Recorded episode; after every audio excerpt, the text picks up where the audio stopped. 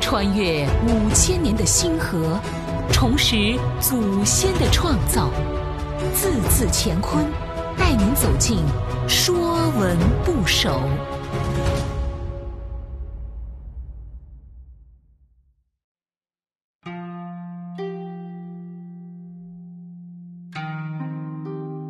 《说文部首》彻和草，这两个部首都与草有关。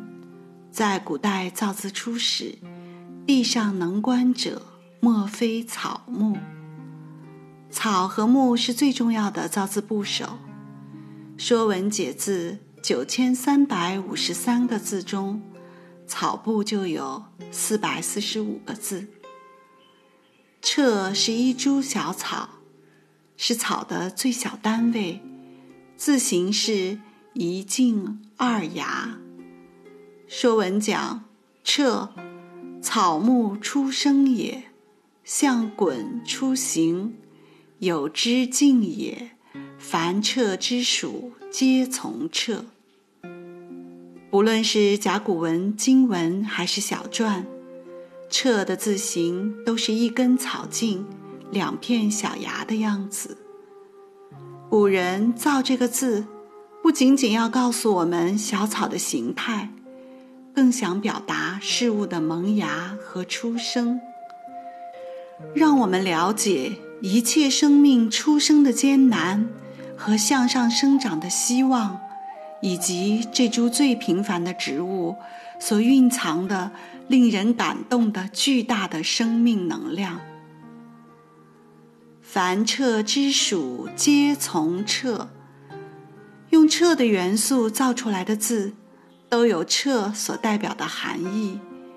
比如说“囤积”的“囤”，字形在彻的上面加一横，生动形象地表达了种子积蓄能量破土而出时所遇到的艰难和阻挡。所以《说文》讲：“屯难也，像草木之出生，屯然而难。”亦曰：“尊，刚柔始交而难生。”“屯”字有两个发音，一个是“屯”，一个是“尊”。万事开头难。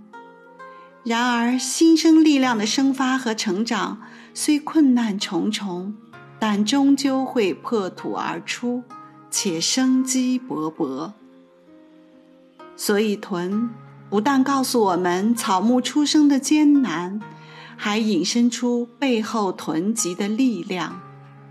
这些由彻的元素造出来的字，都与草木出生的艰难与希望有关。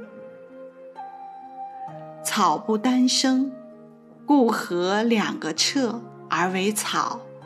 草为百草通名。说文讲：草，百会也。从二彻，凡草之属，皆从草。草在现代部首简字法中，简写为草字头。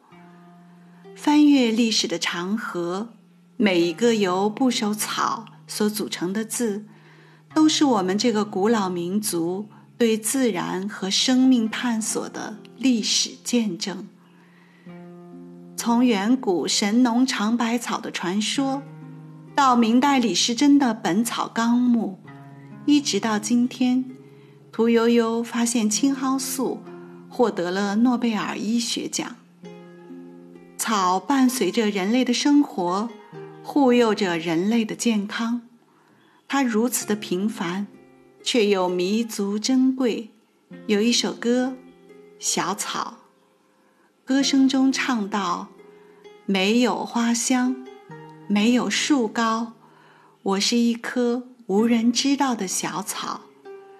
春风把我吹绿，阳光把我照耀。”河流山川哺育了我，大地母亲把我紧紧拥抱。生命是平等的，同样被珍视。在我们的文化中，草木一生总用来隐喻人活一世。小草和人类同样的平凡而伟大。草喜丛生，由三个彻组成的字“卉”，就是花卉的“卉”，本指众多的草。《说文》讲：“卉，草之总名也，是百草的总称。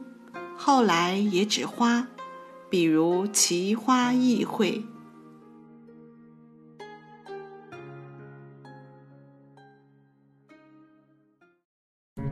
本栏目由字字乾坤出品，更多课程内容请关注公众号。